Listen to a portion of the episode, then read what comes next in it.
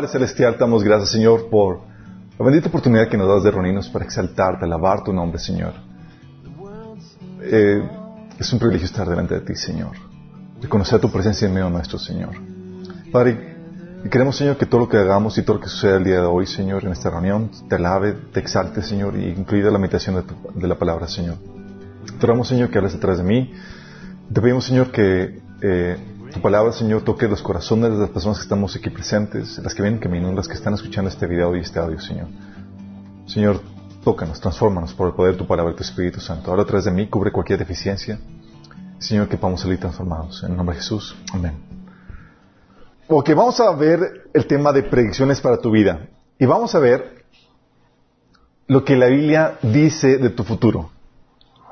Está interesante, ¿no? Podemos decir eso, podemos decir con contundencia, oye, te voy a predecir el futuro basado en la Biblia.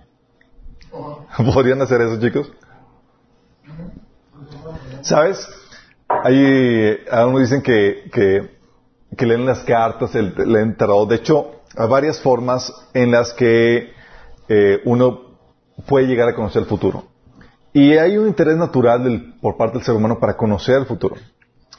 Eh, y hay varias opciones en el mercado para eso. ¿sí? Una opción es la opción ocultista. ¿sí? Oye, comienza el año nuevo y demás. Yo recuerdo a mi papá de, pequeño lo que hacía era, preparándose para el comienzo del nuevo año, lo que compraba típicamente era su anuario de horóscopos para saber qué le deparaba. Ya ves que venía las predicciones en horóscopos para todo, para todo el año y toda la cosa. Bueno, siempre mi papá cargaba con eso. Y era de ley que siempre tenía su, su libro. Obviamente le dejó esa, esa mala práctica. Cuando nos hicimos cristianos le empezamos a echar carro y dejó de, de, de, de comprarlo. Pero es una opción ocultista. Oye, los horóscopos, las lecturas de cartas, las lecturas de mano, las cartas astrales y demás. Eh, porque hay un interés de parte del ser humano por, por conocer el futuro. ¿Y qué depara? ¿Sí?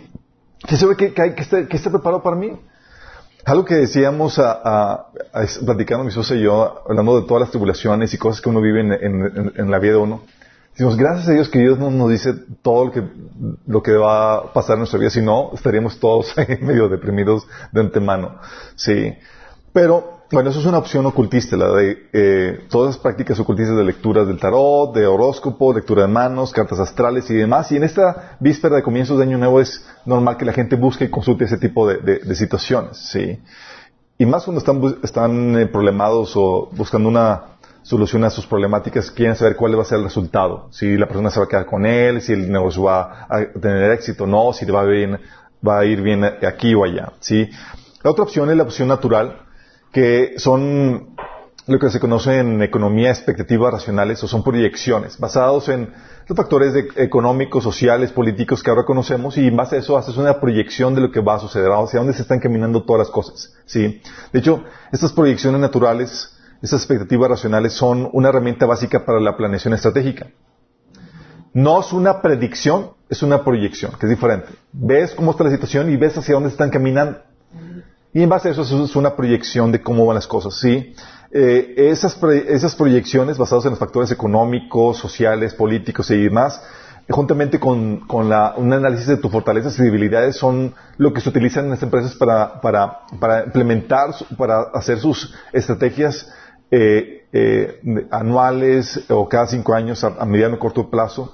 Eh, de hecho, esas cosas, esa, esa planeación es indispensable, digo, esa estrategia, ese análisis es indispensable para la buena planeación. Sí.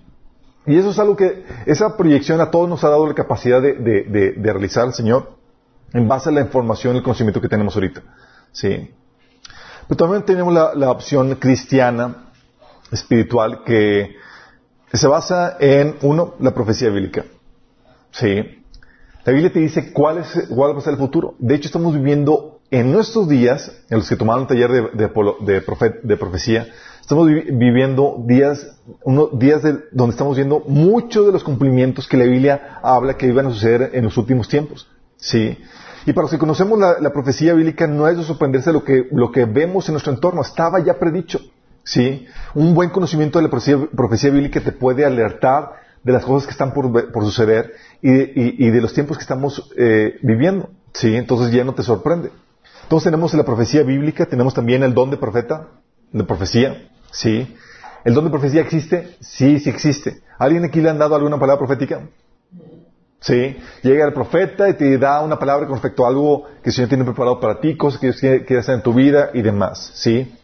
De hecho, algo que, que, que usualmente hacen algunos, algunas líderes de algunas iglesias es eh, buscan palabras especiales al Señor. El Señor habla a las personas, sigue hablando el día de hoy y pone impresiones espirituales con respecto a, a, lo que va a suceder el próximo año, si va a ser un año de, de, de prueba, un año de, establecimiento, un año de, fructificar y demás, ¿sí? Y eh, líderes o personas que, eh, tanto jefes de familias como de ministerios, como de negocios, que son cristianos, que buscan al Señor, el Señor les da una, una impresión espiritual de lo que pueda estar esperándoles el siguiente año, ¿sí? La otra forma de, de, de, predecir el futuro son por las leyes de causa y efecto que Dios ha puesto en su palabra. ¿Sí? ¿Por qué? Porque tú puedes saber, oye, ¿qué te depara en el futuro? En base a cómo estás viviendo tu vida ahorita. ¿Por qué? Porque la Biblia estableció leyes de causa y efecto. ¿Sí? Fíjate que, hablando de esto, dice Deuteronomio 30, del 15 al 20, te da un ejemplo de, esta, de esto que te, que, te digo como leyes de causa y efecto. En este pasaje dice, Ahora escuchen este día, te doy a elegir entre la vida y la muerte, entre la prosperidad y la calamidad. Pues hoy te ordeno que ames al Señor tu Dios y cumples sus mandatos, decretos y ordenanzas, andando en sus caminos. Si los cumples, si cumples sus mandatos, decretos y ordenanzas, ah, bueno, si los haces, vivirás y te multiplicarás. Y el Señor tu Dios te bendecirá a ti y también a la tierra donde estás a punto de entrar y que vas a poseer. Fíjate, dice, si obedeces, es una causa, vas a tener un efecto de bendición. Si entonces, oye, ¿qué es para mi futuro? Pues como estás viviendo, te puedo decir si hay bendición o no. Sí. Dice, sin embargo, si tu corazón se aparta y te niegas a escuchar, si te dejas de llevar o servir, rendir culto a otros dioses, entonces te advierto que desde ya que sin duda, será, sin duda serás destruido. No tendrás una buena y larga vida en la tierra que ocuparás al cruzar el Jordán. Hoy te he dado a elegir entre la vida y la muerte, entre bendiciones y maldiciones. Ahora pongo el cielo y la tierra como testigos de la decisión que tomes ay, si eligieras la vida porque, para que tú y tus descendientes pudieran vivir. Puedes, puedes elegir esa opción al amar y obedecer y al comprometerte firmemente con el Señor tu Dios. Esa es la clave para tu vida. Y si amas y obedeces al Señor y vivirás muchos años en la tierra que el Señor juró dar a tus antepasados Abraham, Isaac y Jacob. Qué fuerte, ¿no? Dices, oye, ¿qué te está diciendo? Sabes que si sigues al Señor y, sigues su, su va a haber bendición en tu vida. Si, lo, si te apartas va a haber maldición. Y no necesitas ser un profeta para detectar eso. Un simple conocimiento de la Biblia te puede decir, oye, ¿qué te para para mí el, futuro? analizas cuál es tu, tu, comportamiento o de las personas que quieres predecir y lo ves a la luz de la Biblia y dices, oh, oh, ¿sabes qué? ¿Veo para tu futuro bendición o veo maldición? Pero entrando a expectativas, ahorita vamos a entrar a detalle, a un poco más a, a detalle de eso, pero quiero comenzar con las expectativas racionales de lo que nos depara el próximo año y lo, y lo, que viene. Sí, quiero comenzar con eso. ¿Por qué? Porque lo que, después de haber estudiado el tema de, de política y religión, vemos en nuestro entorno y decimos, oh my goodness. Como que no se ven muy bien las cosas. Sí. A nivel mundial, el espíritu anticristiano se le está levantando más fuerte con leyes y restricciones, censuras y, eh, persecución a los cristianos en general. Sí. Entonces está viendo un futuro de incertidumbre y expectativa negativa. A nivel mundial se sigue cocinando la mayor crisis económica en la historia de la humanidad con la próxima quiebra de Estados Unidos. Estados Unidos está en quiebra. Lo único que lo mantiene a flote es porque su, el dólar es lo que se sigue utilizando para el comercio internacional, el cual ya se está empezando a dejar de utilizar. Si deja de utilizar eso, Estados Unidos se viene al quiebre. Y con eso, todos tronamos como palomita. Sí. Aparte de eso, tenemos que la inmoralidad se ha destapado para hacerse más pública, más fragante, más cínica. Sí. De hecho, están platicando mi esposa y yo ayer en la noche justamente acerca de, recuérdame, es Yolanda Andrade. Sí. Que en una entrevista que le hicieron, eh, destapó su, su, relación sentimental y, y, y su relación, se murió con esta Verónica Castro y demás. Y ella comentando, pues que estamos en el 2019, o sea, ya esto debe verse normal y empieza a, hablar con, así abiertamente acerca de su relación lésbica con esta señora. dices, ¡ay! O sea, eh, estamos hablando de que la maldad, la inmoralidad, el desenfreno está más abierto, más fragante, más cínico, así como que ya lo que digan, ¿sí? Antes tan siquiera se ocultaba la gente, ¿sí? Ahora es más aceptado, es más abierto. Sí, la moralidad se está destapando, las cloacas ya se quitaron la, tapa, ¿sí? Eso es a nivel mundial, a nivel México, podemos ver, por ejemplo, que el partido en el poder está expulsando a los que apoyan el matrimonio tradicional. Oye, uno de los de los que, de, de, sus eh, de sus miembros que apoyan el matrimonio tradicional y lo, y lo sacan, ¿sí? O a los que son pro vida. Hay publica en Facebook que como eh, querían expulsar a una persona que, que, que era, quería avanzar una agenda pro vida porque no se, no se acomodaba a las políticas o la línea del partido, que están en el poder, ¿sí? Están avanzando leyes anticristianas de aborto, de eutanasia, transgénero, control del gobierno para, para restringir tu paternidad, para interferir en la educación. Y eso es a nivel, a nivel eh, de leyes, a nivel económico, de acuerdo a los compromisos del Foro de Sao Paulo, al cual pertenece el partido que está ahorita en el poder, eh, el país está tomando rumbos y tonos más socialistas. De hecho, tal así que personas que, que, que, huyeron de Venezuela por la situación tan decadente en la cual se encontraban política y económicamente, están preocupados porque están viendo a pasos vertiginosos eh, las mismas políticas y los mismos avances que, que, Chávez implementó a su tiempo. Imagínate, sí. Y dices, oh my goodness. Sí. Y, no solamente eso, el gobierno ha mostrado su incompetencia con muy malas decisiones que ha tomado y que han estado afectando a la nación. Aparte de eso, tienes las reformas fiscales que estarán apretando la soga en el cuello de los contribuyentes. Eh, y, obviamente, y eso era de esperarse por las ambiciones del partido que hay en el poder. Tienen que sacar y exprimir hasta el último centavo de lo que puedan sacar de los contribuyentes. La gente está, eh, obviamente la gente que ve todas esas condiciones económicas, políticas y demás, eh, la que tiene el poder económico, la que tiene los medios económicos, están empezando a tomar decisiones y medidas de escape para, para huir de la posible, de la posible, el de posible debacle de la, de la nación si se llega a, a, acentuar estos, estos factores. Eh, algo que me han platicado es que muchas eh, personas San Pedro y en, eh, alrededor de México aprovecharon el perdón que el rey de España ofreció a los judíos sefarditas. ¿Alguien supo de eso? Sí.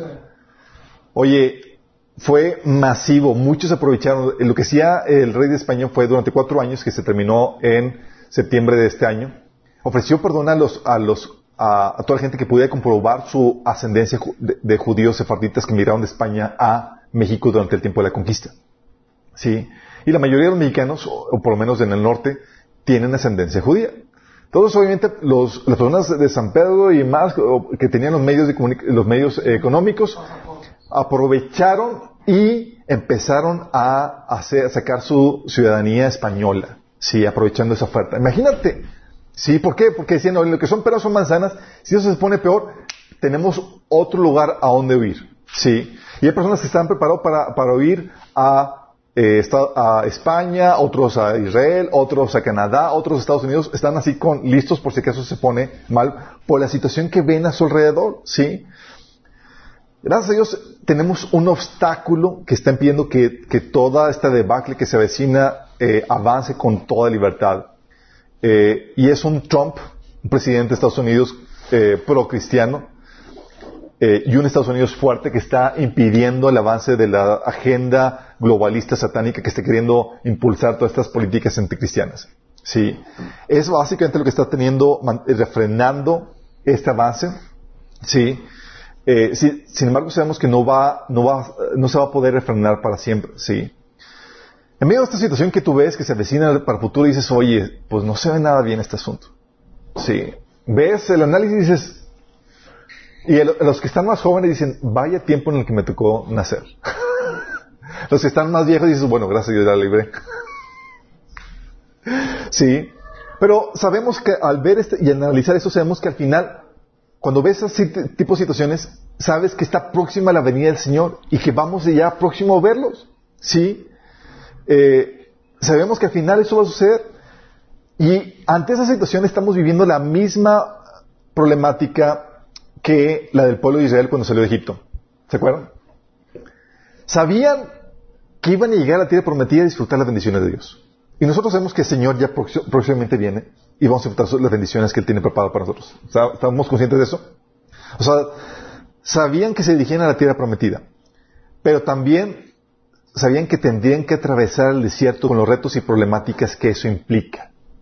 Nosotros sabemos que el Señor ya viene pronto, pero en el Inter sabemos que, tenemos que atravesar ese desierto con todas las problemáticas y retos que implican en, el contexto económico, político, social, moral y demás. ¿Sí? Y dices, oye, se avecina la tierra de promesa, sí, pero lo antecede el desierto. Ah, sí. Y ante esas situaciones, ante esas cosas que se avecinan para el futuro, a ver cosas que tienes que hacer. Y tienes que implementarlo como lo hizo el pueblo de Israel. Sí. Oye, se avecinan cosas así difíciles en la cuestión económica, política, social, moral y demás. Bueno, hay cuenta que vamos a atravesar el desierto. Sabemos que al final todo va a salir bien. ¿Va? Lo que tenemos que hacer. Tenemos que tener la mira en la recompensa, saber que vamos a ir a la tierra prometida y reconocer obviamente que vamos a atravesar el desierto, pero tienes que poner los ojos en Dios. Los ojos en Dios. Los ojos en Dios, no en las circunstancias. ¿Por qué? Porque, oye, vas a atravesar el desierto y ¿qué vas a ver en el desierto? ¿Vas a ver provisión en las cosas, en las cosas que ves? ¿Qué ves en el desierto? ¿Ves alimento en el desierto? ¿Ves agua en el desierto? No, no ves nada de eso. Pero sin embargo, aunque no ves nada de eso, tú ves la nube y tú ves el fuego. Tú ves a Dios en medio de ti. Sí, tienes que poner la mirada en los ojos de Dios, si no te vas a hundir ante los tiempos que vamos a, atravesar. Este desierto que vamos a atravesar es un ejercicio para tu fe. Sí. Fíjate lo que pasó cuando los, los judíos, los israelitas pusieron la mirada en las circunstancias y no en su Señor. Éxodo 17 del 1 al 7. Empezaron las problemáticas en el desierto. Dice, por, por, orden del Señor, toda la comunidad de Israel partió del desierto de Sin y anduvo de un lugar a otro. Finalmente acamparon en Refidim, pero ahí no había agua para que el pueblo bebiera. Así que el pueblo volvió a quejarse contra Moisés. Danos agua para beber, reclamaron. Cállense, respondió Moisés. ¿Por qué se quejan contra mí? ¿Por qué se ponen a, por qué ponen a prueba al Señor? Pero ellos, atormentados por la sed, siguieron discutiendo con Moisés. ¿Por qué nos sacaste de Egipto? ¿Quieres matarnos de sed a nosotros, a nuestros hijos y a nuestros animales? O sea, veían la nube y estaba Dios en medio y que estaban vamos a morir. Estaban viendo la circunstancia, no estaban viendo Dios. Sí. Dice, el Señor le dijo a Moisés, eh, entonces Moisés clamó al Señor, ¿qué hago con este pueblo? Están a punto de apedrearme. El Señor le dijo a Moisés, Pasa por delante del pueblo, toma tu barra, la que usaste para golpear las aguas del Nilo, y llama a algunos de los ancianos para que te acompañen. Yo me pararé frente a ti sobre la roca en el monte Sinaí. Golpea la roca y saldrá agua a chorros. Entonces el pueblo podrá beber. Así que Moisés golpeó la roca como se le indicó y el agua brotó a chorros a la vista de los ancianos. Entonces Moisés llamó al lugar Masa, que significa prueba, y Meriba, que significa discusión, porque el pueblo de Israel discutió con Moisés y puso a prueba al Señor diciendo, ¿está o no el Señor aquí con nosotros? Fíjate. Y así, esa fue la problemática con el pueblo. Les estaban hundiendo, estaban quejando, se estaban pasando, se les estaban llevando difícil porque, porque estaban, no, no, no ponían los ojos en el Señor, sino estaban viendo las circunstancias. Y eso va a ser un reto para nosotros. Si tú ves circunstancias, te vas a poner a temblar. Sí. Pero si ves a Dios, ¿se acuerdan cómo dice, dice Hebreos que, que, se sostenía Moisés? Dice que estuvo ante la ira del faraón como viendo quién? Al invisible. Al invisible. ¿Cómo ves al invisible? Con, con los ojos de la fe. Sí. De hecho, eso fue lo que sucedió con Elías, Eliseo, perdón. ¿Se acuerdan cuando fue rodeado por el enemigo? Fue rodeado por el enemigo, ¿se acuerdan? El rey de Siria estaba frustrado porque todos los planes que, tenía para conquistar por Israel eran frustrados porque Eliseo le avisaba al rey de Israel dónde iba a atacar el rey de, Siria. Entonces el rey de Siria envió un destacamento grande con caballos y carros de, de combate para a donde estaba Eliseo. Llegaron de noche y cercaron la ciudad por la mañana, cuando el criado del hombre de Dios se levantó para salir, vio un ejército con caballos y carros de combate que rodeaba la ciudad. ¡Ay, mi señor! exclamó el criado. ¿Qué vamos a hacer? ¿Qué estaba viendo el criado? Las circunstancias. Eliseo le dijo, no tengas miedo. Los que están con nosotros son más que ellos. Y, y este así, dijo, este, mi señor ya anda borracho otra vez. ¿Qué dice? Entonces Eliseo oró, Señor, ábrele aquí así los ojos para que vean. El Señor así lo hizo. Y el criado vio que la colina estaba llena de caballos y de carros de fuego alrededor de Eliseo. Como ya los sirios se acercaban a él, Eliseo volvió a orar, Señor, castiga a esta gente con ceguera. Y él, y él hizo lo que le pidió a Eliseo. ¿Qué fue? ¿Estaba paniqueado o estaba tranquilo? Estaba tranquilo porque estaba viendo no las circunstancias, sino a Dios detrás de las circunstancias. Y el tiempo que estamos por atravesar como humanidad, como nación, como iglesia, va a requerir que tú pongas los ojos no en las circunstancias, sino en Dios. Sí. No solamente eso, va a requerir que pongas, que recuerdes las obras de fidelidad, las obras portentosas del pasado, que Dios ha hecho a tu favor, si no vas a sucumbir. Fíjate lo que dice Salmo 78, del 10 al 22. Escucha. Hablando de la travesía de Israel, dice, no cumplieron el pacto de Dios y se negaron a vivir según sus enseñanzas. Se olvidaron de lo que había hecho, de las grandes maravillas que les había mostrado. Fíjate el reclamo. Se olvidaron de lo que Dios había hecho. O sea, estaban atravesando el, el desierto y se olvidaron que Dios había abierto el mar rojo, que había mandado las plagas, los juicios contra... O sea, ¿se habían olvidado de eso? Dice, se olvidaron de lo que había hecho, de las grandes maravillas que les había mostrado, de los milagros que hizo por sus antepasados en la llanura de Suán, en la tierra de Egipto. Partió en, en dos el mar y los guió a cruzarlos mientras sostenía las aguas como si fueran una pared. Durante el día los guiaba con una nube y, y toda la noche con una columna de fuego.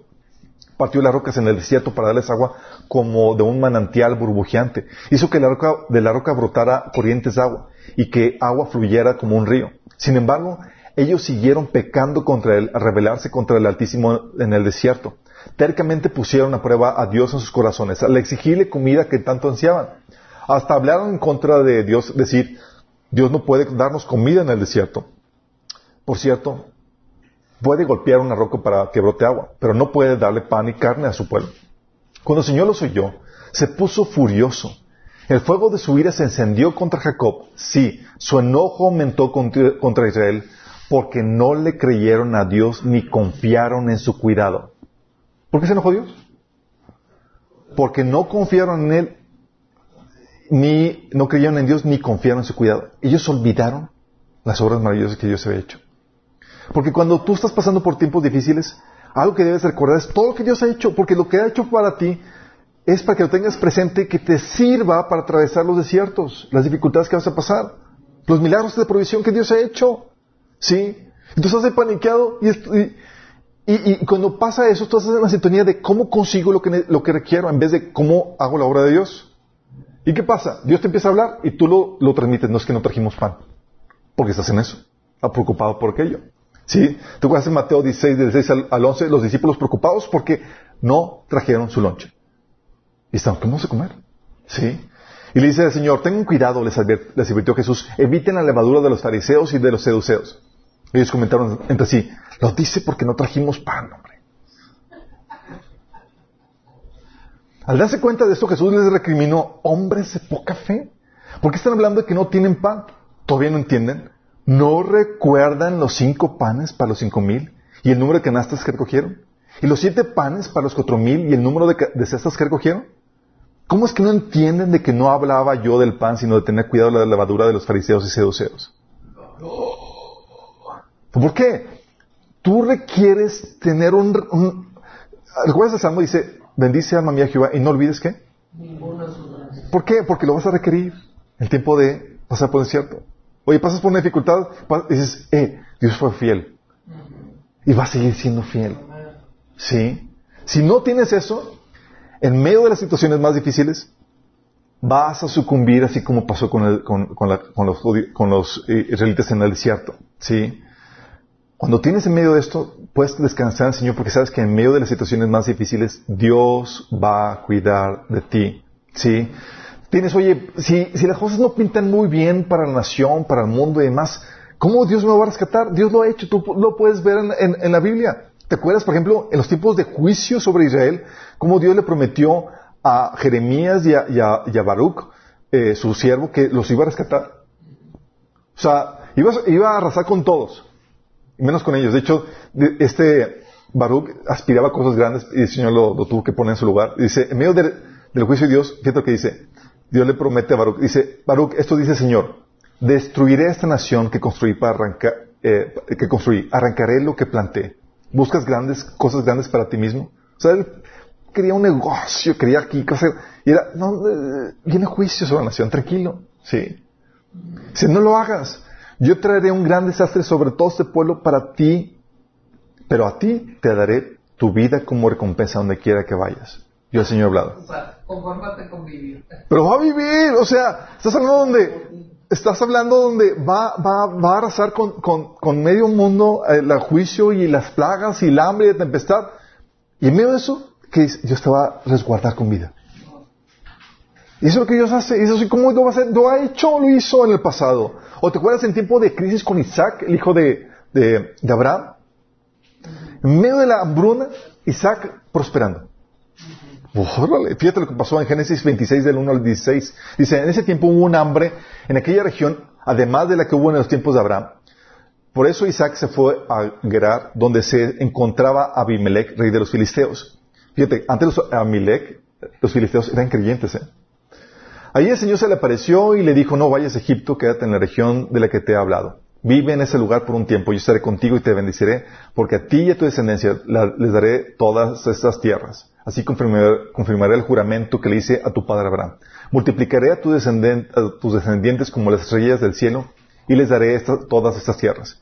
Por medio de ti, de tu descendencia, todas las naciones de la tierra serán benditas, porque Abraham me obedeció y cumplió mis preceptos y mis mandamientos y mis normas y mis enseñanzas. Fíjate, lo importante es estar en la voluntad de Dios. Estaba viviendo crisis y dice, no te a ningún lugar, quédate aquí. Porque lo importante no es ir a un lugar, es lo importante es estar en donde? En la voluntad de Dios. Entonces a- Isaac se quedó ahí y sembró en aquella región y ese año cosechó el ciento por uno porque el Señor lo había bendecido. ¿En medio de qué? De la crisis. Así que Isaac fue acumulando riquezas hasta que llegó a ser muy rico en medio de la crisis. Eso causó que los filisteos comenzaran a tener envidia, pues llegó a tener muchas ovejas, vacas y siervos. Ahora bien, los filisteos habían cegado todo lo que, todos los pozos de agua que los siervos del padre Isaac habían cavado. Así que Abimelech le dijo a Isaac, aléjate de nosotros, porque ya eres demasiado poderoso, que nosotros. Imagínate, ¿sí? Porque algo que puedes estar tranquilo es que en su voluntad hay provisión. En el medio de cualquier crisis y cualquier problemática, si tú estás centrado y enfocado en estar en su voluntad, tú puedes estar tranquilo. Porque ahí Dios te va a sostener. ¿Sí? Acuérdense que el Señor les prometió. Mateo 6 del 25 al 34. Por eso les digo, no se preocupen por su vida. Fíjate que no es una, no es, no es un consejo. ¿Es una qué? Es una orden. Dice, no se preocupen por su vida, qué comerán o beberán, ni por su cuerpo, cómo se vestirán. ¿No tiene la vida más valor que la comida y el cuerpo más que la ropa? Fíjense en las aves del cielo, no siembran ni cosechan, ni almacenan en graneros, y sin embargo el Padre Celestial los alimenta. ¿No valen ustedes mucho más que ellas? ¿Y quién de ustedes, por mucho que se preocupe, puede añadir una sola hora al curso de su vida? ¿Y por qué se preocupan por la ropa? Observen cómo crecen los lirios del campo, no trabajan ni hilan, y sin embargo les digo que ni siquiera Salomón con todo su esplendor se vestía como uno de ellos. Si así viste Dios a la hierba que hoy está en el campo y mañana es arrojada al horno, ¿no hará mucho más por ustedes, gente de poca fe? Así que no se preocupen diciendo qué comeremos o qué beberemos o con qué nos vestiremos. Los paganos andan tras estas cosas, pero el Padre Celestial sabe que ustedes la necesitan. ¿Sabe? ¿Sí? Dice, más bien, busquen primeramente el reino de Dios y su justicia y todas estas cosas les serán añadidas. ¿Qué tienes que buscar primero? Su voluntad. El reino es, Señor, que se haga tu voluntad. Si estoy en tu voluntad, sé que todo lo demás, ¿qué? Va a venir. Dice, por tanto, no se angustien por el mañana, el cual tendrá sus propios afanes. Cada día tiene sus propios problemas. Te está diciendo, ok, de acuerdo a la proyección de cómo está la situación política, económica y demás, tú puedes afanar, pero no tú, no como hijo de Dios. Como hijo de Dios tú puedes vivir descansando en el Señor si estás buscando ser y vivir en su voluntad primero ante todo. ¿Estamos entendiendo, chicos? Entonces, oye, si haces un análisis de toda la situación que ves alrededor y dices, ¿está para paniquearse? Sí para los incrédulos, no para los creyentes que están buscando vivir en la de Dios. ¿Vamos? Pero tienes que aprender a Tienes que ejercitar la fe, tienes que aprender a ver a Dios detrás de las circunstancias, por encima de las circunstancias. Y tienes que recordar las fidelidades de Dios para que puedas confiar en el tiempo del desierto. ¿Sí? Ahora quiero pasar al otro punto. Ok, vimos el análisis racional de lo que nos puede deparar y cómo debemos reaccionar. Pero ahora quiero decirte qué es lo que depara tu futuro basado en las leyes de causa y efecto. Quiero darte una predicción para tu vida de lo que va a suceder en el futuro de acuerdo al perfil de persona que eres. ¿Sí? No, no es horóscopo, así como que, ah, sino es, hay lo que leímos, lo que les platicé al inicio. Hay leyes de causa y efecto. Si tú estás viviendo un estilo de vida de tal forma, la Biblia dice cómo te va a suceder, qué va a suceder contigo en el futuro. ¿Sí? Y eso es muy importante que entiendas por qué, chicos. Porque, mira, tú podrás escapar del país, como algunos ya están preparándose por si acaso se pone fea la cosa. Podrás tomar medidas para prepararte y esquivar la crisis económica, política o social o familiar incluso que puedas, estar, puedas vivir. Pero ¿sabes de quién no te puedes separar? ¿No te puedes escapar? No te puedes escapar de Dios. ¿Se acuerdan la frase de, de, de los Avengers con este Thanos que dice, soy inevitable? O sea, así es Dios, chicos. O sea, no lo puedes evitar. O sea, no puedes huir de Él. Dices, oye, hay un trato difícil de Dios y mejor huyo de la situación. ¿A qué crees? Dios ahí va y te va a perseguir y te va a dar el mismo trato hasta que, hasta que trates en tu corazón. ¿Sí? De los tratos de Dios, de las leyes de causa y efecto que Él ha establecido, no vas a poder huir. ¿Sí me explico? Lo mejor que puedes hacer es, ante esta situación, prepararte para salir aprobado en los tratos y pruebas que Dios ha ordenado para tu vida. Como no puedes huir, es prepárate para atravesarlos. ¿Sí? Mientras que puedes huir de unas circunstancias, no vas a poder huir de Dios que quien crea esas circunstancias. Oye, ¿viste esas circunstancias que crees? Dios está sobre ti y va a crear, recrear el entorno otra vez que necesitas para tratar en tu corazón. ¿Sí? ¿Te acuerdas el caso de este eh, Jonás? ¿Te acuerdas cuando quiso huir de Dios? ¿Cómo le fue? ¿Qué fue lo que sucedió? ¿Tú, ¿Pudo huir de Dios? Dios ahí tranquilamente dijo, pues que estoy, ¿a dónde, ¿a dónde huyes? Sí, como dice salmista, ¿a dónde huiré de tu presencia? Y déjame decirte, la sabiduría viene a entender estas relaciones de causa y efecto. Saber, oye, si estoy viviendo un estilo de vida o si vives tal estilo de vida, tú ya sabes por las relaciones de causa y efecto que la Biblia te enseña, qué es lo que va a pasar. ¿Sí? Y eso es lo que nos permite a los pastores y a los líderes diagnosticar y preocuparnos por tu vida. Porque vemos, oh my goodness. Esto, ¿sabes? o sea, veo tu futuro peligro. Sí. Te permite hacer diagnósticos y también en tu vida, en tu vida personal te, te lleva a evitar malas decisiones. Porque tú ya sabes. Sí. Y quiero darte unas predicciones. Vamos a comenzar con lo básico. ¿Sale? ¿Listos para predicciones para el próximo año? Basadas en la Biblia. Primera. Si eres cristiano, tengo unas predicciones para ti. si eres cristiano, déjame decirte, tu fe y tu servicio tendrán que ponerse a prueba. Va a suceder. Así que lo que te depara el futuro son pruebas, son sufrimientos, son dificultades, son tentaciones que tendrás que vencer para poder mantenerte en la fe y así entrar al reino de Dios.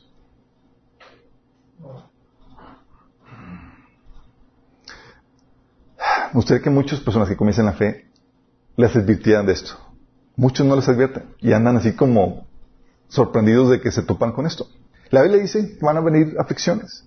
Y es una predicción para el cristiano. Dice eh, eh, Hechos 14, 22. Fíjate con qué animaban los apóstoles a los cristianos primitivos. Que ellos les animaban a los discípulos exhortándoles a que permanecieran en la fe y diciéndoles, es necesario que a través de muchas tribulaciones entremos en el reino de Dios. No pocas, sino que muchas. Sí. Entonces, oye, como cristiano, ¿qué es lo que depara para mí el Señor? Bendiciones, gloria aquí, éxito, eh, eh, tribulaciones. Eso, tribulaciones. Sí. Y, y dices, oye, pero eso lo dijeron los apóstoles. Los apóstoles eh, decían, a una, una hermana decía, es que Pablo era bien sanguinario. Dice, Jesús era más amoroso. Bueno, Jesús también te dice, en este mundo afrontarás aflicciones. Sí, pero anímense, yo he vencido el mundo. Juan 16, 33. Va a haber aflicciones de muy diversas índoles. Enfrentarás oprobio, oposición. Eh, por ejemplo, dice en Mateo 10, 26, dice, basta con que el discípulo sea, como su maestro si el sier y el siervo como su amo. Si el jefe de la casa le han llamado Belcebú, ¿cuánto más a los de su familia? Sí. O Juan 17, 14 que dice, yo les he entregado tu palabra y el mundo los ha odiado porque no son del mundo, como tampoco yo soy del mundo.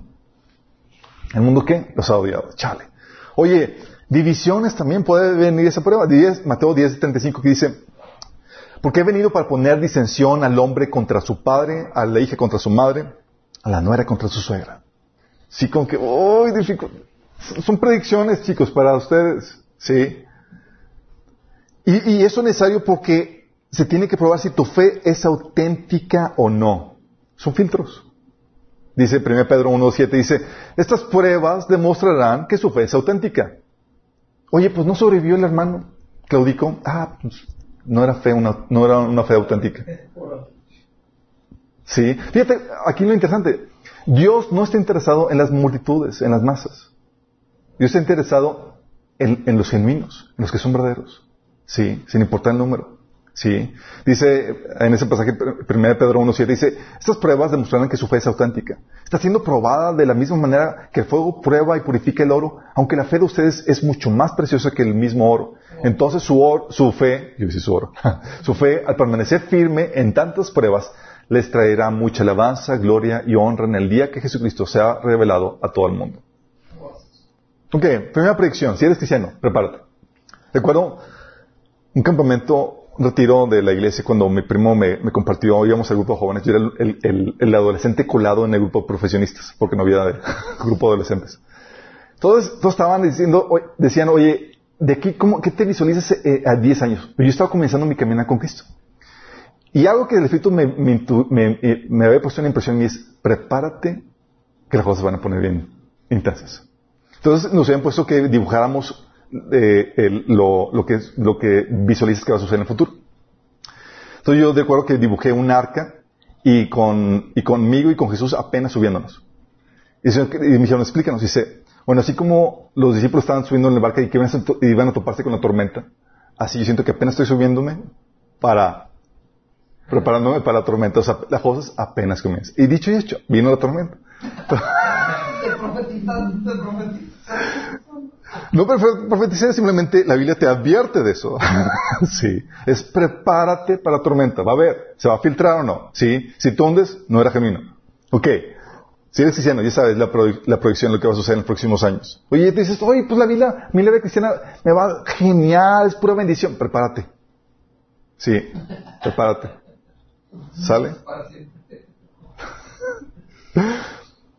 Oye, si no estás dispuesto a sufrir por, por la causa de Cristo y eres cristiano, si eres una persona que busca comodidades y placeres y que no quiere sufrir por, por seguir a Cristo o servirle a Él, lo que te depara para el futuro es que vas a abandonar la fe. Es lo que vemos para ti en el futuro, sí, en la Biblia. No en la bola mágica, en la Biblia, sí. Dice Mateo 13, 21. Pero el que no tiene raíz en sí, sino que es de corta duración, pues al venir la aflicción o la persecución por causa de la palabra, luego tropieza, se aparta. Está hablando de la semilla que cayó entre pedregales y, no tiene eh, eh, profundidad de la tierra. entonces no tiene raíz y cree es de corta duración. Y eso es dura, o sea, ellos no están dispuestos a sufrir la aflicción, la persecución por causa de la obediencia a la palabra de Dios. Entonces terminan apartándose de, de la Biblia. Sí. Y los que dicen, oye, oye, pues sigue siendo cristiano, no se apartó. Si no te apartas, entonces te apartas en la fe. Es decir, distorsiona la fe. ¿Sí? Sigue siendo cristiano, pero ya distorsionaste la fe para que sea algo completamente diferente.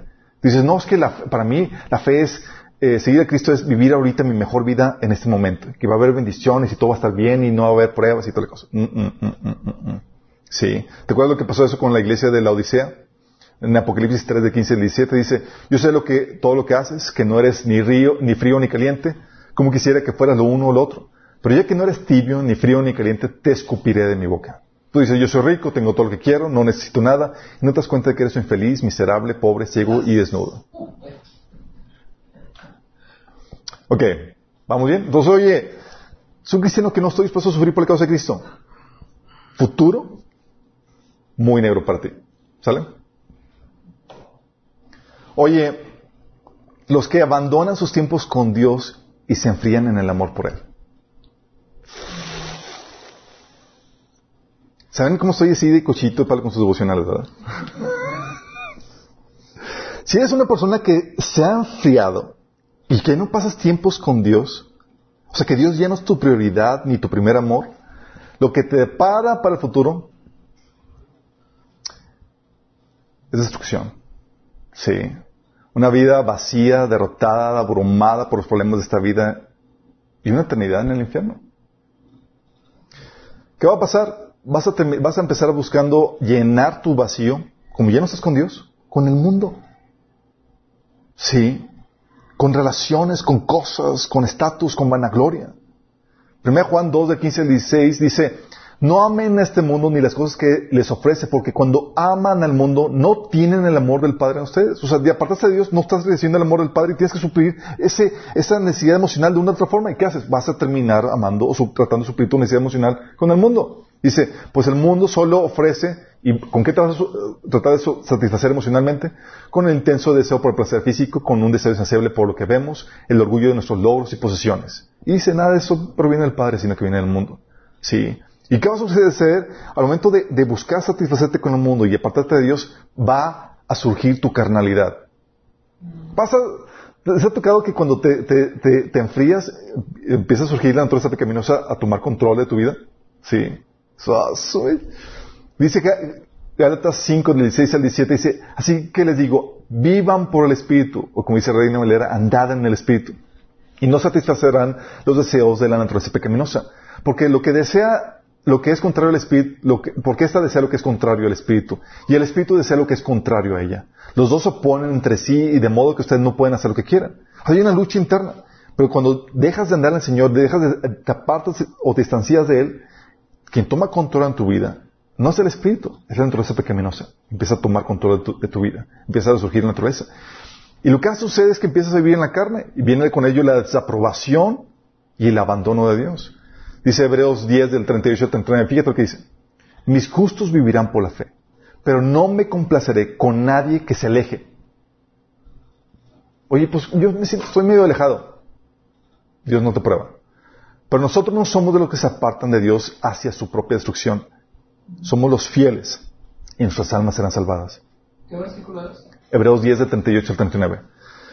Segunda Crónicas 15.2 dice, eh, este, una profecía que dio Zacarías, que salió al encuentro de Asa y le dijo, eh, perdón, no me acuerdo qué profeta fue, que dice, dice, Asa, gente de Judá, de Benjamín, escúcheme, el Señor estará con ustedes siempre y cuando ustedes estén con Él.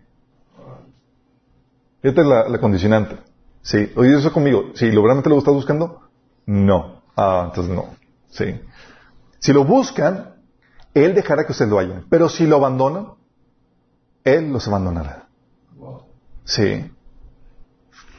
Y eso lleva con ello destrucción. Fíjate lo que dice Salmo 73, 27.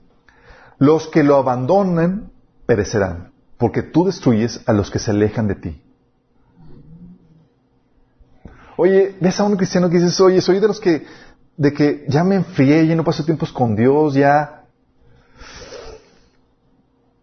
¿Esto que viene para ti? Sí. ¿Vas a querer a, saciarte con el mundo? ¿Vas a resurgir la carne? Dios te va a abandonar y va a venir destrucción sobre tu vida. Dios te da un tiempo de gracia para darte la oportunidad de que te arrepientas. Fíjate lo que dijo Dios a la iglesia de Éfeso que había caído en esto. Dijo Apocalipsis 2 del 4 al 5. Sin embargo, tengo en tu contra que has abandonado tu primer amor. Luego dice, recuerda de dónde has caído, arrepiéntete y vuelva a practicar las obras que hacías hace principio. No te, si no te arrepientes, iré y quitaré de su lugar tu candelabro. El calendario significa su presencia de la iglesia ahí. Simplemente la va, la va a eliminar del mapa. ¿Sale? Fíjate, ahora entiendes por qué dices, oye, no, no tengo que ser profeta. Nada más con que ver qué dice la Biblia que pasa con los que te abandonan y ya tienes para preocuparte. ¿Sí? Oye, los que leen la Biblia avanzan en el discipulado y son cuidadosos, así meticulosos en, la obediencia a lo que van aprendiendo. O sea, si tienes el hábito de leer y estudiar la Biblia avanzando en el discipulado para corregir tu vida, aquellas cosas que no se alinean a la palabra, lo que vas aprendiendo, lo que te espera para ti, ¿sabes qué es? Éxito, victoria sobre las circunstancias y mucho fruto para el Señor que produce recompensa eterna. Dice la Biblia que te va a ir bien. Josué 1.8, fíjate lo que dice. Estudia constantemente el libro de la instrucción. Medita en él de día y de noche para asegurarte de obedecer todo lo que está ahí escrito. Solamente entonces así prosperarás y te irá bien en todo lo que hagas. Fíjate, es estudiar para qué? Para asegurarte que estés viviendo tal cual como ahí viene. Sí. Oye, estoy diciendo y veo que esto no está alineado en mi vida. Lo corriges. Y eso va a asegurar tu éxito. Dice que aún en tus fracasos, Dios va a hacer que, que prosperes en los propósitos de Dios. ¿Metiste la pata? Bueno, aún así vas a prosperar, prosperar en los propósitos de Dios. Dice Salmo 1 del 2 al, Salmo 1 del 1 al 2 dice, Dichoso el hombre que no sigue el consejo de malvados, ni se detiene en la senda de los pecadores, ni cultiva la amistad con los blasfemos. Fíjate cuán importante. Sino que en la ley del Señor se deleita y día y noche medita en ella. Es como el árbol plantado a la orilla de un río que cuando llega su tiempo da fruto y sus hojas jamás se marchitan. Todo cuanto hace prospera. ¡Ay, qué genial, ¿no? O sea, viene, la Biblia incluso te, ah, dice que va a venir bendición por ser cuidadoso de no solamente estudiar la Biblia avanzando, tu discipulado, sino ser cuidadoso de, de ver si lo estás aplicando o no en tu vida. Porque si se te olvida, ¿qué crees que va a pasar? Fíjate lo que dice Santiago del 1 al 20 del 1 del 22 al 26. Dice, no solo escuchen la palabra de Dios, tienen que ponerla en práctica. De lo contrario, solamente se engañan a sí mismos. Pues si escuchas la palabra, pero no la obedeces, será, sería como ver tu cara en un espejo. Te ves a ti mismo, luego te alejas y te olvidas cómo eres. Pero si miras atentamente la ley perfecta que te hace libre y la pones en práctica y no olvidas lo que escuchaste, entonces Dios te bendecirá por tu obediencia. ¿Dios qué? Va a hacer, te va a bendecir por tu obediencia, porque, oye, la veo y es, estoy continuamente viendo qué corrijo en mi vida, qué tengo que poner en práctica. Y eso asegura paz y tranquilidad para tu vida, dice Proverbios 1 del 20 al 33. Pero el que me obedezca vivirá tranquilo, sosegado y sin temor del mal. ¿Qué va a pasar con el obedece? Va a ver, va a disfrutar de esa tranquilidad, esa paz que da. Y también dice que vas a producir mucho fruto. Lucas 8 del 11 al 15 dice, pero la parte que cayó en buen terreno son los que oyen la palabra con un corazón noble y bueno y la retienen y como perseveran, producen una buena cosecha. ¿Ya puedes perseverar? Sí, meticuloso. Es que, ok, ¿qué tengo que poner en práctica? O sea, es que esto no está alineado a la palabra de Dios y te esfuerzas en corregir esas cosas. No es como que, ah, pues sí, chido, y pasas desapercibido. Sí. Segundo Timoteo 2 del 20 al 22 dice, en una cosa grande no solo hay vasos de oro y de plata, sino también de madera y barro. Unos para usos más nobles y otros para los usos más bajos. Si alguien se mantiene limpio, llegará a ser un vaso noble, santificado, útil para el Señor y preparado para toda buena obra. Fíjate, santificando. Si luego dices, oye, no, no entiendo qué es, ¿qué anda con eso con santificado? Te dice el siguiente versículo. Huye de las malas pasiones de la juventud y esmerte por seguir la justicia, la fe y la, el amor y la esperanza, digo, el amor y la paz, junto con los que invocan el corazón con un corazón limpio. Oye, ¿qué va a pasar con eso? Va a producir fruto en tu vida, va a estar listo para toda buena obra. Sí. Segunda Pedro 1 del 5 al 11 dice, precisamente por eso esfuércense por añadir a su fe virtud. Su virtud, entendimiento, entendimiento, dominio propio, dominio propio, constancia, la constancia, devoción a Dios, a la devoción a Dios, afecto fraternal y al afecto fraternal, amor. Pues estas cualidades, si abundan en ustedes, los hará crecer en el conocimiento de nuestro Señor Jesucristo y evitará que sean inútiles e improductivos. En cambio, el que no las tiene es tan corto de vista que ya ni ve y se olvida de que ha sido limpiado de sus antiguos pecados. Por lo tanto, hermanos, esfuércense más todavía por asegurarse del llamado de Dios que fue quien los eligió. Si hacen estas cosas, no caerán jamás y se les servirá de par en par las puertas del reino eterno de nuestro Señor y Salvador Jesucristo. Fíjate, te va a decir, si pones en práctica todo lo que estás aprendiendo, no va a estar inútil ni improductivo. Vas a producir fruto, ¿sí? Y vas a tener victoria sobre las pruebas y tribulaciones. Romanos 8:28. Ahora bien, sabemos que Dios dispone todas las cosas para el bien de, los de quienes lo aman, los que han sido llamados de acuerdo a su propósito. Oye, es que no siento que me está orando por mi bien. No, si no, si no está orando por tu bien es porque nos estás obedeciendo al Señor. ¿Sí? Oye, pero no sé qué estoy obedeciendo. Entonces hay ignorancia. ¿Verdad? Sí. Dice Romanos 8 del 35 37. ¿Acaso hay algo que pueda separarnos del amor de Cristo? ¿Saber que Él ya no nos ama si tenemos problemas o aflicciones? ¿O somos perseguidos o pasamos hambre? ¿O tenemos la miseria o el peligro o bajo amenaza de muerte? Como dice las Escrituras, por tu causa nos matan cada día y nos tratan como ovejas al matadero. Claro que no. A pesar de todas estas cosas, nuestra victoria es absoluta por medio de Cristo, que nos amó. ¿Tú quieres estar en esta posición, en esta persona, donde vives estas victorias, chicos? Donde tienes esta victoria absoluta. Oye, pero tú eres de perfil tal vez de los que rechazan el conocimiento y son negligentes con su discipulado.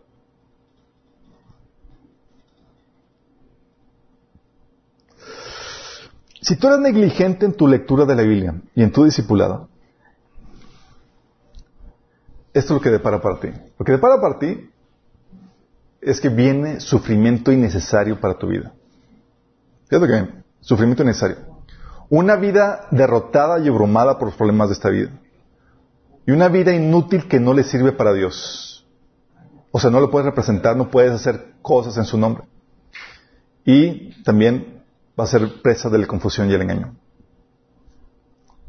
Rechaza el conocimiento. Eres negligente en cuanto a adquirir conocimiento y sabiduría. Es lo que dice Proverbios 1 al 20 a 33. La sabiduría clamando. Clama la sabiduría en las calles, en los lugares públicos levanta su voz. Clama en las esquinas de calles transitadas a la entrada de la ciudad, razona. ¿Hasta cuándo muchachos, muchachos inexpertos seguirán aferrados a su inexperiencia? ¿Hasta cuándo ustedes, los insolentes, se complacerán en su insolencia? ¿Hasta cuándo ustedes, los necios, aborrecerán el conocimiento? Respondan a mis, reprensiones y yo les serviré mi corazón. Les daré a conocer mis pensamientos. Como ustedes no me entendieron cuando los llamé, ni me hicieron caso cuando los, tendí en mi mano, sino que se rechazaron todos mis consejos y no acataron mis reprensiones, ahora yo me burlaré de ustedes cuando caigan en desgracia.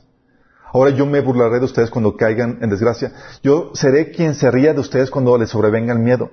Cuando el miedo les sobrevenga como una tormenta y la desgracia los arrastre como un torbellino. Entonces me llamarán, pero no les responderé. Me buscarán, pero no me encontrarán. Pero por cuanto aborrecieron el conocimiento y no quisieron temer al Señor, por cuanto no siguieron mis consejos, sino que rechazaron mis reprensiones, cosecharán el fruto de su conducta y se atarán en sus propias intrigas. Su descarrío e inexperiencia los destruirán. Su complacencia y necedad los aniquilarán. Oye, realmente no, pues no estoy leyendo la Biblia, no estoy pensando en discipulado. viene destrucción sobre tu vida. Viene destrucción sobre tu vida. Sí. Destrucción en tu familia, en tu trabajo, en tus relaciones, a tu alrededor, por falta de sabiduría. De la falta de sabiduría, o sea, esa falta de conocimiento de tu parte que no estás aprovechando te va a llevar incluso a escoger una mala pareja. Es lo que dice Proverbios 7 de 4 a 5. Di la sabiduría, tú eres mi hermana y a la inteligencia eres mi sangre. Ella te librarán de la mujer ajena, de la adúltera y de sus palabras seductoras. Oye, quiero que Dios me bendiga con una buena pareja. Ay, mi estimado, si eres un ignorante, Dios no te va a librar. Sí, al contrario, te vas a La mujer mala, ahí va, ahí vas. Y eso aplica para ambos. Oye, el hombre malo, seductor, ahí vas. Sí.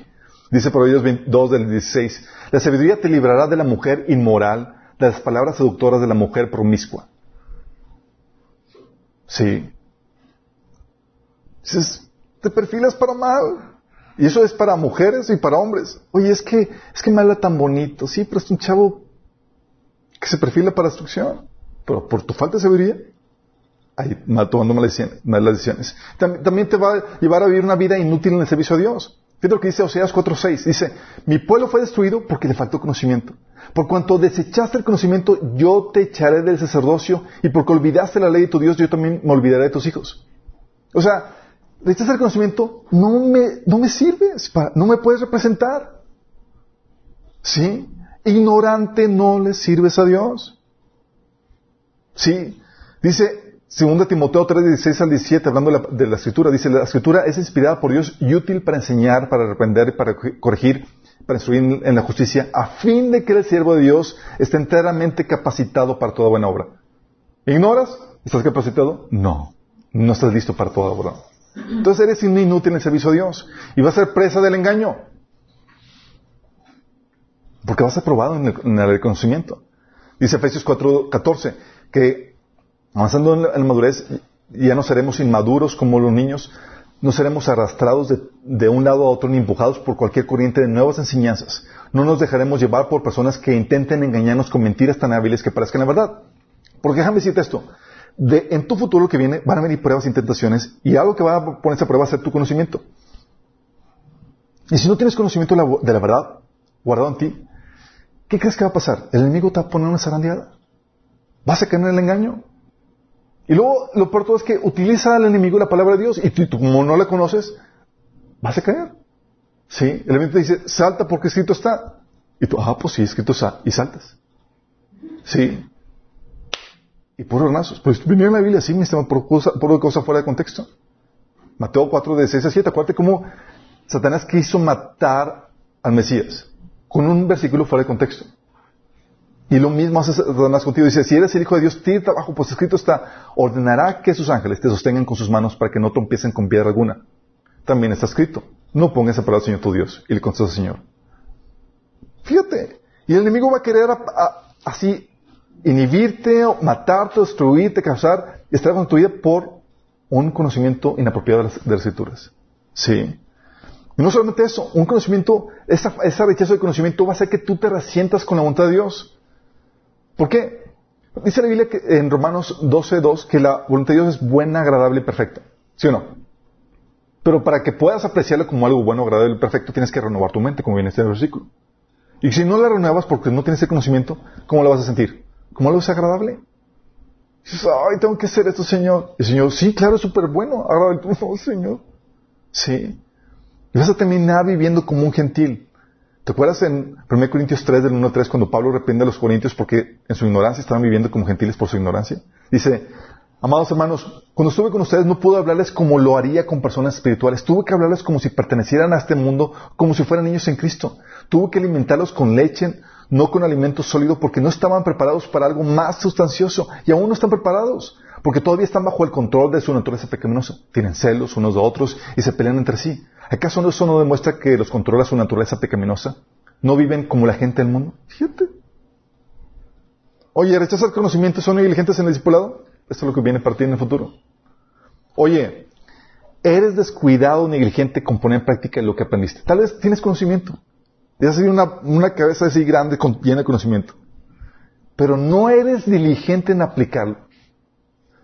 Si tú eres una persona que tiene conocimiento, lee su Biblia, avanza en el discipulado, pero no eres cuidadoso, meticuloso para aplicar lo que Dios te enseña, viene fracaso, sufrimiento innecesario, viene una vida de derrota abrumada por los problemas de esta vida, y viene el rechazo de Dios hacia, tu vida para que le sirvas.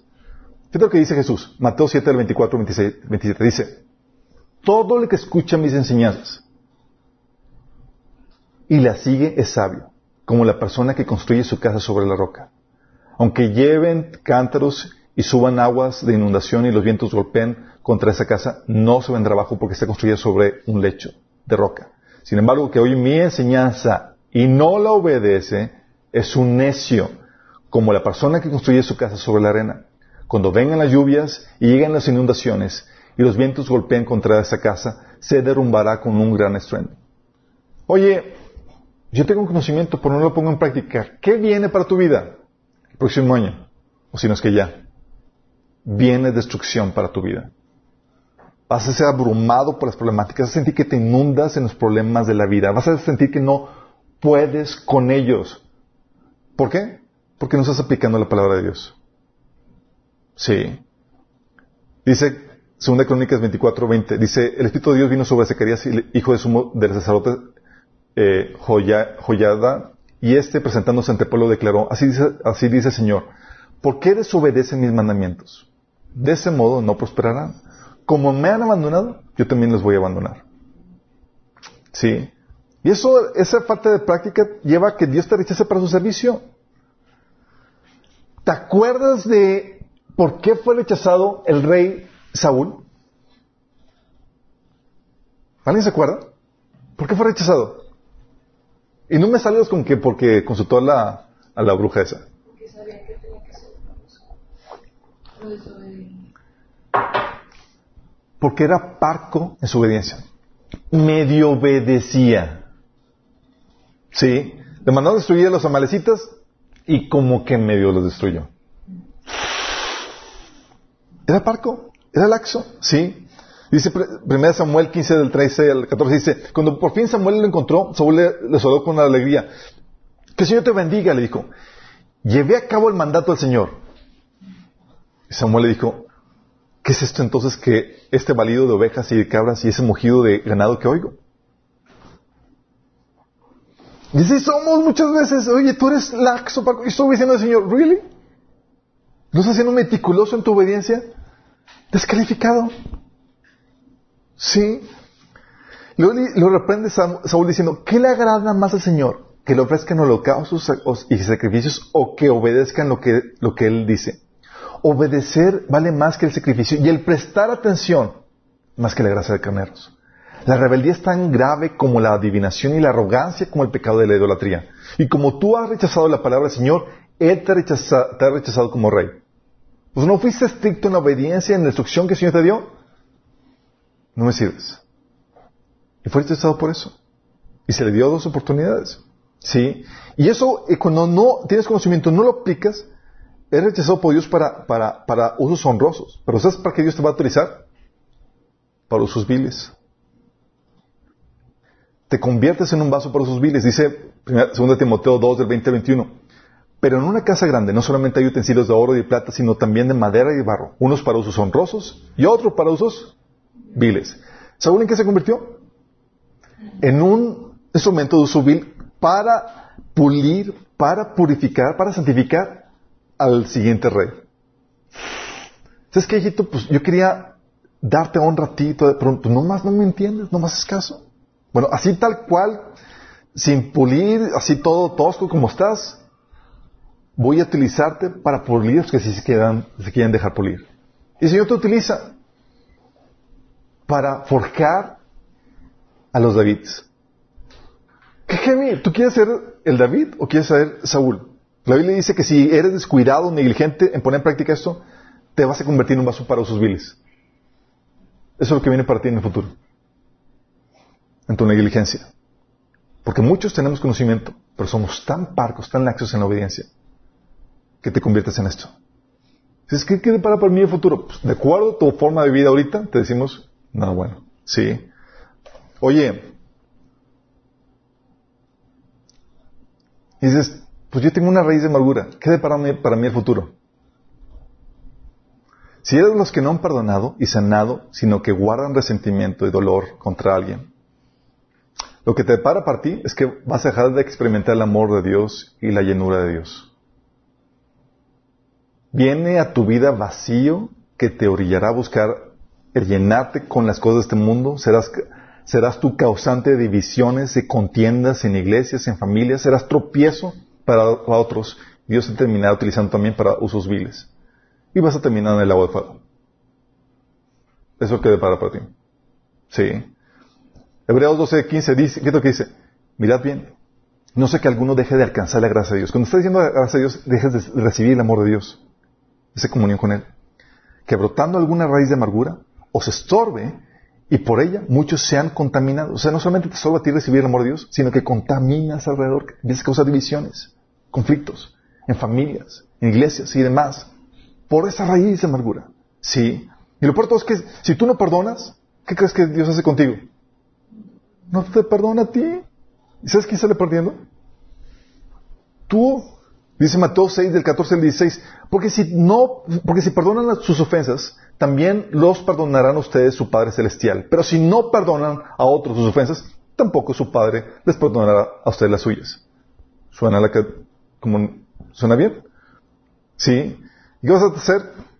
Te separas de Dios, terminas llenándote con las cosas de este mundo, como viene en 1 Juan 1.15. No amen al mundo ni nada de lo que hay en él. Si alguien ama al mundo es porque no tienen el amor del Padre en él. ¿Vamos? Oye, si vives la vida con la mira de cumplir tus sueños y conseguir lo que el mundo ofrece, la vanagloria de este mundo. Si eres cristiano que vive, cristiano, que vive para realizar tus sueños, ¿sí? Es decir, para vivir ensimismado y conseguir el éxito de este mundo, y no con la mira de realizar la voluntad de Dios, lo que te depara para el futuro es una vida estéril, sin fruto para Dios. Es una vida de quebrantamientos y humillaciones por parte de Dios, tristezas, depresiones, falta de propósito. Y si no respondes al trato que Dios te da, vas a terminar abandonando a Dios para conseguir con el enemigo, lo que Dios no te pudo dar. Esterilidad, fíjate lo que dice Mateo 13, 22, dice, el que recibió la semilla y cayó entre espinos es el que oye la palabra, pero las preocupaciones de esta vida y el engaño de las riquezas la ahogan de modo que no llega a producir fruto. Hebreos 7.7 dice, cuando la tierra se empapa de la lluvia que cae y produce una buena cosecha para el agricultor, recibe la bendición de Dios. En cambio, el campo que produce espinos y cardos no sirve para nada. El agricultor no tardará en maldecirlo y quemarlo. ¿Sí? No solamente tienes esa problemática de que te vuelves estéril, sino que te vuelves enemigo de Dios. Dice Santiago 4 del 3 al 4. Cuando piden, no reciben porque piden con malas intenciones para satisfacer sus propias pasiones o gente adúltera. ¿No saben que la amistad con el mundo es enemistad con Dios? Si alguien quiere ser amigo del mundo, se vuelve enemigo de Dios. Luego viene quebrantamientos y humillaciones. ¿Sabes por qué? Porque Dios no trabaja para tus sueños y tus ilusiones, chicos. Dios trabaja para su voluntad. Y tus sueños y lo que tú esperas es por añadidura. Siempre por añadidura. la negociación Dios, que Dios estableció contigo es busca primero el reino. Y todo lo demás, añadidura.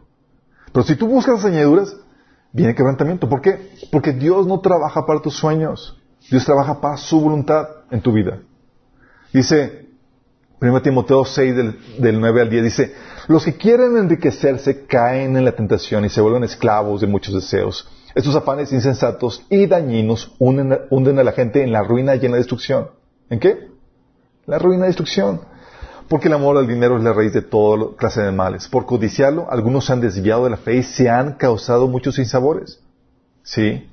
La Biblia dice que por aferrarte en conseguir la vida que tú deseas, el sueño y los sueños de la vida, vas a perder la verdadera vida. Dice, el que se aferra a su propia vida, la perderá. Oh, Dios diciendo, si yo quiero mi sueño, ¿le quieres conseguir? La vas a perder. Sí, y los que han lo conseguido, encuentran que está vacío, sin sentido, y no llena, no satisface. Sí. Pero en cambio dice, el que renuncia a su propia vida por mi causa, la encontrará. Si yo te, te das un trueque, dice, hijo, no vivas para tus sueños, vive para mi causa. Y entonces vas a encontrar la verdadera vida. Sí. Porque si no viene tristezas, depresiones y falta de propósito. ¿Por qué? Porque como vives para ti y los sueños que estás viviendo en este mundo está diseñado para frustrarlos. ¿Sí sabías? Quiero tener una bonita familia, libre de problemas, y, y el enemigo está diseñado para frustrarlos. Y eso trae tristeza, trae depresiones, trae pasa de propósito porque la gente vive, esa gente vive para sí mismo, para satisfacerse, en vez de por amor a los demás. Y eso trae una tristeza que produce muerte. Dice 2 Corintios 7 del 10. La tristeza que proviene de Dios produce el arrepentimiento que lleva a la salvación, de la cual no hay que arrepentirse. Mientras que la tristeza del mundo produce muerte. Gente cristianos depres, sí, porque viven para sí mismos. Cuando vives para el propósito de Dios, vives para las problemáticas y necesidades que pone Dios delante de ti, de su reino. Y te sientes valioso, te sientes útil, porque vives para ayudar a otras personas. Y sabes que la problemática de los demás es tan importante que hay una razón, hay una causa. Al punto que si tú no haces eso, gente sufre. ¿Sí? Por eso Lucas 12:15 dice Jesús, mirad, guardados de la avaricia, porque la vida del hombre no consiste en la abundancia de los bienes que posee. Si tú no respondes a ese trato, a ese quebrantamiento que Dios trae, vas a terminar abandonando a Dios, así como lo hizo Katy Perry. Katy Perry que buscaba el éxito en este mundo, sí. ¿Dios se lo dio? No. ¿Con quién se fue? Con la competencia. Sí. Venía de familia cristiana. Y que le dijo, dijo, ah, pues hay alguien que sí me lo ofrece. Y Satanás, Mateo 4, 9, le- Satanás dijo a Jesús, todo esto, de que esa gloria honra, te daré si te postras, si te postras, si te y me adoras. Y hay gente que acepta la oferta. Sí. Dios nos ofrece lo mismo, pero si buscamos la riqueza, la honra, la gloria, no para esta vida. ¿Para cuándo? Para que viene. Sí. Segundo Timoteo 4.10 dice, Demas me abandonó porque ama las cosas de esta vida y se fue a Tesalónica. Crescente se fue a Galicia y Tito de Damaque. O sea, Demas abandonó a Pablo porque amaba ¿qué? las cosas de este mundo. Sí. Oye, andas caminando en orgullo. ¿Qué depara para ti el siguiente año? Uy, humillación. Dice, si eres un hijo de Dios, que haces las cosas para vanagloria, para que la gente te admire o te quiera, o para, para ser mejor que los demás, o por competencia. O sea, lo haces para llenar tu vacío de una forma que no es en, Dios o en, su, en la obra que Él ha hecho por ti. Lo que te espera es una disciplina de Dios que se va a manifestar en humillaciones y quebrantamientos. Te lo digo en serio. Yo he estado ahí. sí. Viene disciplina de Dios, dice Proverbios 16:5. El Señor detesta a los orgullosos. Ciertamente recibirán su castigo. ¿Alguien ya ha vivido eso? Bueno, si no, y estás en orgullo, viene eso para tu vida. Hebreos 12, de 5 a 6 dice, ya se han olvidado por completo las palabras de aliento que como a hijos se les dirige, hijo mío, no tomes la ligera disciplina del Señor, ni te desanimes cuando te reprenda, porque el Señor disciplina a los que ama y azota todo el que recibe como hijo. ¿Sí? Todo venir azote de Dios. ¿Cómo? En forma de humillación, dice Proverbios 29, 23. El orgullo termina en humillación, mientras que la humildad trae honra. Proverbios 11, 2. Con el orgullo viene el oprobio, con la humildad viene la sabiduría. Proverbios 16, 18. Al orgullo le sigue la destrucción, a la altanería el fracaso. Y si tú persistes en eso, vas a ocasionar que Dios te abandone. Dios resiste a los soberbios y da gracia a los humildes. Oye, hay algunos, y algunos casos, que están en la iglesia y andan en inmoralidad. ¿Qué viene para ellos en el futuro?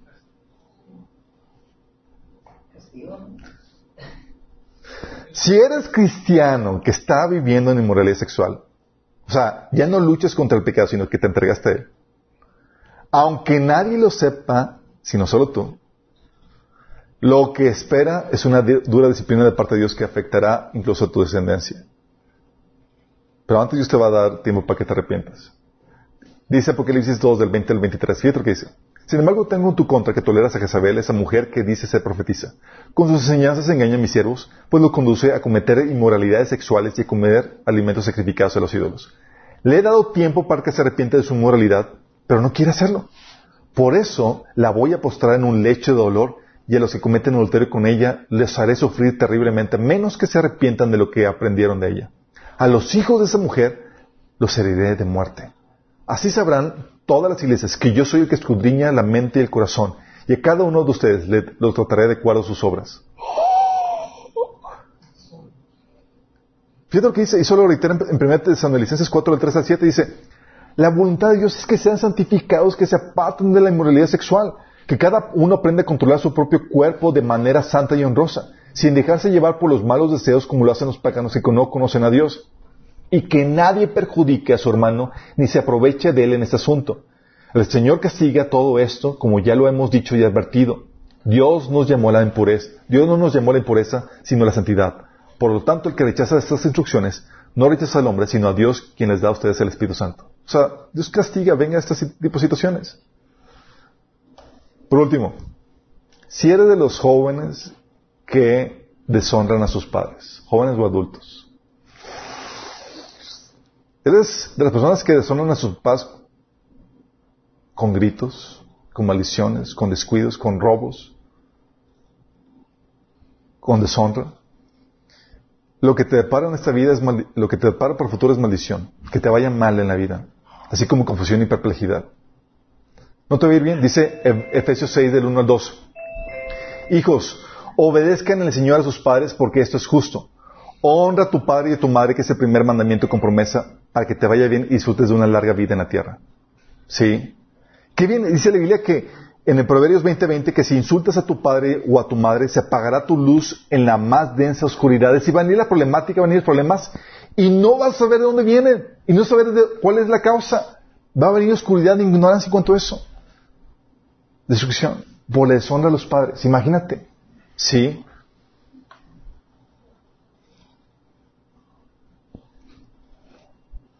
¿Qué tal les pinta el futuro, chicos? ¿Ya se ubicaron? Déjame decirte, tú con un poco de conocimiento de la palabra de Dios, tú puedes ser profeta de Dios para poder distinguir o saber qué es lo que viene en el futuro. Al saber las leyes de causa y efecto que Dios estableció para cada tipo de persona, lo que Dios te da, te da su idea de qué es lo que viene en el futuro y es lo que te permite preocuparte por la demás gente. Es, oye, ves a una persona que anda comportándose de tal forma y tú ya sabes esas leyes de causa y efecto. Y tú ya sabes, o sea, tú te preocupas por los demás o incluso por tu propia vida. Porque sabes que si no arreglo esto, va a ir mal. ¿Sí? Y lo que hace el profeta es que, típicamente los profetas, chicos, lo que hacían es que simplemente anunciaban lo que va a venir al futuro por las acciones y estilos de vidas presentes. Es lo que hacían los profetas. ¿Sí? Jeremías, por ejemplo, 18.11 dice, y ahora habla con los habitantes de, Judá y, de Jerusalén y adviérteles que así dice el Señor. Estoy preparando una calamidad contra ustedes y elaborando un plan de, en, su contra. Vuélvanse ya a su mal camino, enmienden su conducta y sus acciones. ¿Qué es lo que hacía? Dios decía, hey, viene calamidad si tú sigues viviendo este, este estilo de vida. Sí. Jeremías 7:27 dice, diles todo esto, pero no esperes que te escuchen. Adviérteles a gritos, pero no esperes que te hagan caso. Sí. Jeremías 19:11 dice, adviérteles que así dice el Señor, voy a hacer pedazos esta nación y esta ciudad como quien hace pedazos un cántaro del alfarero que ya no se puede reparar. Y a falta de otro lugar enterrarán sus muertos en Tofet. Fíjate lo fuerte. Dices, ¿por qué? ¿En base a qué? En base a cómo están viviendo su vida ahorita. Y tú puedes ser ese profeta. Dices, oye, de acuerdo a lo que, dice, lo que veo en la Biblia, y tú estás viendo este estilo de vida, veo para el futuro esto. ¿Bueno o malo? Sí. Como decía Zacarías, dice Apolo Israel, ¿por qué quebrantáis los mandamientos de Jehová? No os vendrá bien por ello, porque por haber dejado a Jehová, Él también les abandonará. ¿Qué hizo? Dice, veo tu estilo de vida y te digo la consecuencia. Conozco las leyes de causa y efecto. Sí. Y Dios mandaba a los profetas simplemente que anunciaran esas leyes que Dios estableció de causa y efecto, chicos. ¿Con la esperanza de qué? Con la esperanza de que cambien sus acciones y estilos de vida presentes y así pudieran ser bendecidos. Sí. Fíjate lo que dice Jeremías 36.3. Dice, cuando los de Judá se enteren de todas las calamidades que pienso enviar contra ellos, tal vez abandonen su mal camino, y yo pueda perdonarles su iniquidad y su pecado. Y tú puedes advertir a la gente, no necesitas ser profeta de que, oye, la bolita mágica, las cartas, las cartas astrales, nada. Con saber qué es lo que Dios dice que va a pasar con los diferentes estilos de vida, con los diferentes tipos de conducta, tú puedes decir, esto viene para ti en el futuro. Pero tú lo puedes evitar. Tú lo puedes evitar. Y para eso el Señor nos envía a enviar a advertir a la gente. ¿Sí? Dice, por ejemplo, Jeremías 26 del 1 al 6 dice, al comenzar el reinado de Joacim, hijo de Josías, rey de Judá, vino Jeremías esta palabra del Señor. Así dice, el Señor. Párate en el atrio de la casa del, Se- del Señor y di las palabras que yo te ordené a todas las ciudades de Judá que vienen a adorar a la casa del Señor. No mintas ni una palabra. Tal vez te hagan caso y se conviertan en su mal camino. Si lo hacen, me arrepentiré del mal que pensaba hacerles por causa de sus malas acciones. Fíjate, ¿por qué Dios mandaba al profeta, les advertía lo que iba a venir por su conducta? ¿Para qué? Para poderlos traer de vuelta y darles bendición. ¿Sí? Ezequiel 18, 21 dice, ahora bien, si los perversos abandonan sus pecados y comienzan a obedecer mis decretos y hacer lo que es justo y correcto, vivirán y no morirán. Y no necesitas de profeta, chicos, no necesitas saber las leyes de causa y efecto. Sí. Dice Ezequiel 33, 12, al hombre, hijo de hombre, da este mensaje al pueblo. La conducta recta de los justos no los salvará si se entregan al pecado. Y la mala conducta de los malvados no los destruirá si se arrepienten y abandonan sus pecados. Fíjate. Sí. Dios nos lleva, nos da, nos, nos- enseña estas leyes de causa y efecto para que podamos, ya sea cambiar nuestras acciones y recibir la bendición o perseverar en las buenas acciones que estamos haciendo para que cosechemos esa bendición. Sí. Ezequiel 33, 18 dice, pues reitero, si los justos abandonan su conducta recta y pecan, van a morir. ¿Qué hace el Señor? Nos da el conocimiento del futuro en base a cómo estás viviendo tu vida ahorita. ¿Qué te espera el 2000, digo, al 2020? ¿Qué te espera el futuro? Poquito conocimiento de la Biblia te va a dar un discernimiento de lo que viene preparado para ti. No necesitas leer cartas, ni el horóscopo, ni nada de eso. Un poquito de conocimiento de la Biblia. Entendiendo estas leyes de causa y efecto. Ya sea te van a, te van a llevar a preocuparte por tu condición o a preocuparte por la condición de los demás. O llevarte a persistir en la condición correcta que estás viviendo. Mi oración es que el futuro que, que está Dios preparando para ti es un futuro de bendición, chicos. Que no coseches cosas malas. Que pueda ser de ese árbol plantado junto a aguas de corriente viva, que da su fruto y su hoja no cae. Que puedas persistir en las tribulaciones, dificultades, floreciendo y utilizando todo eso para tu bien. Pues es que estoy abrumado, siento que el problema me agobian y demás. Estás reprobando la prueba porque hay algo que está haciendo mal. Y si no sabes que está haciendo mal, peor aún. O sea, no solamente no estás aplicando la palabra, estás ignorando la palabra. Pero si estás aplicando la palabra, estás, si conoces la palabra y estás aplicándola, debes de vivir en victoria, aún en medio de tus problemáticas. Mi oración es que no te conviertas en un vaso de, en un vaso para sus viles, así como Saúl. Que ahí eras, era así muy mexicano para la obediencia. Ay, pues más o menos. Sí.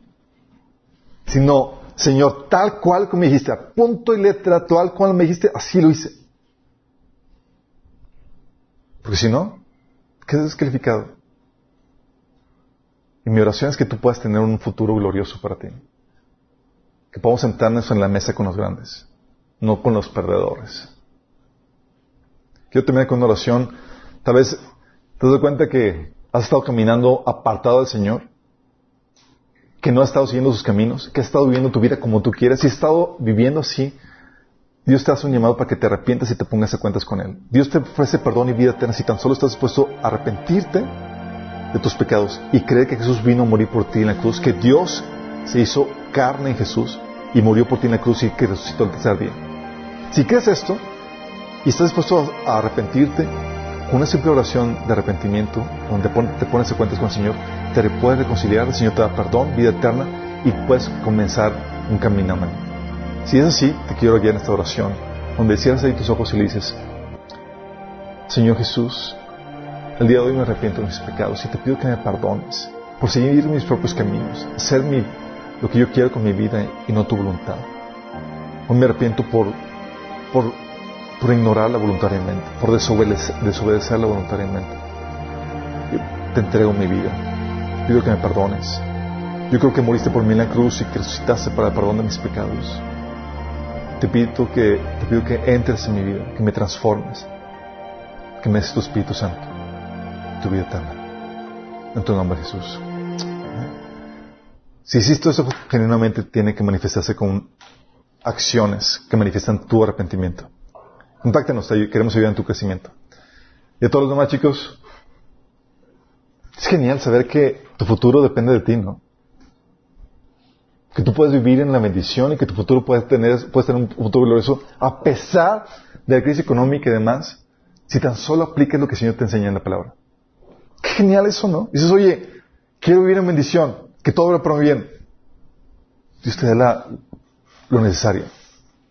Qué glorioso, qué libertad. Vamos a ver que eso sea en nuestra vida. Amado Padre, Queremos que el futuro que tú tienes preparado para nosotros, Señor, sea de bendición y no de maldición. Queremos ser como esos árboles plantados junto a aguas de corriente, Señor, que producen mucho fruto para ti. Que tú utilicen las adversidades para crecer más, Señor, para, para, para bendición de, otras personas también, Señor. Señor, ayúdanos, Señor, a cambiar nuestro presente ahorita, a, alinearlo a tu voluntad para que podamos cosechar esas bendiciones que tú has preparado para nosotros, Señor. Te lo pedimos en el nombre de Jesús.